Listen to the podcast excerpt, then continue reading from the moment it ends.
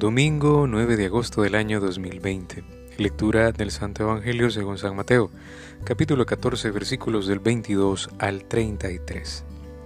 Y enseguida Jesús mandó a los discípulos que subieran a la barca y que se adelantaran a la otra orilla, mientras él despedía a la gente. Y después de despedirla subió al monte a orar a solas. Cuando se hizo de noche, seguía él solo allí. Mientras tanto, la barca ya se había alejado de la tierra muchos estadios, sacudida por las olas porque el viento le era contrario. En la cuarta vigilia de la noche vino hacia ellos caminando sobre el mar. Cuando le vieron los discípulos andando sobre el mar, se asustaron y dijeron, es un fantasma. Y llenos de miedo empezaron a gritar. Pero al instante Jesús les habló, tened confianza, soy yo, no temáis. Entonces Pedro le respondió, Señor, si eres tú, manda que yo vaya a ti sobre las aguas. Ven, le dijo él. Y Pedro se bajó de la barca, comenzó a andar sobre las aguas en dirección a Jesús. Pero al ver el viento que era muy fuerte, se atemorizó y al empezar a hundirse se puso a gritar, Señor, sálvame. Al instante Jesús alargó la mano, lo sujetó y le dijo, Hombre de poca fe, ¿por qué has dudado? Y cuando subieron a la barca se calmó el viento. Los que estaban en la barca le adoraron, diciendo, Verdaderamente eres Hijo de Dios. Palabra del Señor, gloria y honor a ti, Señor Jesús.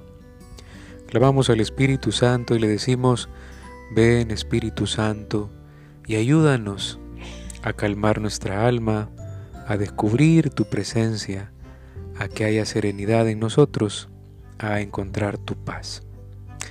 Jesús, ¿qué hay de nuevo?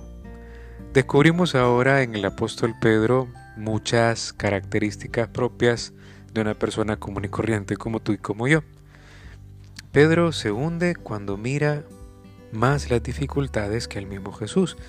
Y es cierto, él mismo le ha pedido, Señor, quiero ir hacia ti. Y quizás es un poco eh, lanzado, ¿verdad? como tú y como yo también. Y a lo mejor cuando nos metemos ya en eso que le estamos pidiendo a Dios, sentimos que estamos solos y tendemos a, desconfiar en nosotros y no en Dios. Entonces sucumbimos. Y es que cuando Pedro aparta su mirada del Señor, se siente tan vulnerable, tan indefenso como cualquiera de nosotros que estuviera en medio del mar. Pero hay algo muy bonito en Pedro y es que supo acudir al Señor al mismo que él le había fallado. Pero hay algo propio en Pedro y es humildad. Y con humildad clama y dice esta frase, Señor, sálvame hay algo que le antecede y es el arrepentimiento. Es cierto, está viendo que, su fe y al mismo, al mismo tiempo su vida eh, puede, puede terminar por una tontería de él, pero ahí se arrepiente, clama con humildad y comienza a sanar la falta de fe. Desde la moral, ¿cuántas veces nosotros nos hemos hundido? nos hemos considerado lo peor y hasta encontramos cierto deleite considerándonos algo parecido a la putrefacción, pero no, la humildad no es humillación. Eh, la humildad es que decirle, Señor, yo, yo te creo. Y yo, yo creo que, que podés hacer algo que a lo mejor yo destruí, que lo podés rehacer.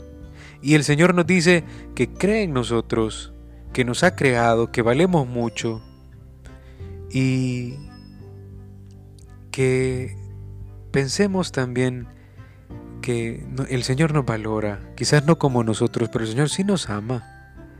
Desde el punto de vista ascético, desde la santidad, la santidad llama a la humildad. No hay humildad, o no hay santidad, mejor dicho, sin humildad. Eh, también de nuestra, desde nuestra historia personal hay que pedir ayuda aunque conozcamos el protocolo a seguir para distintas cosas, más con esto del COVID, ¿verdad? Uno está familiarizado con las normativas que hay que, hay que seguir. También en la vida cristiana, hasta de memoria, no sabemos algunos consejos que nos dan los confesores en la dirección espiritual, aunque no sepamos de memoria lo que hay que hacer.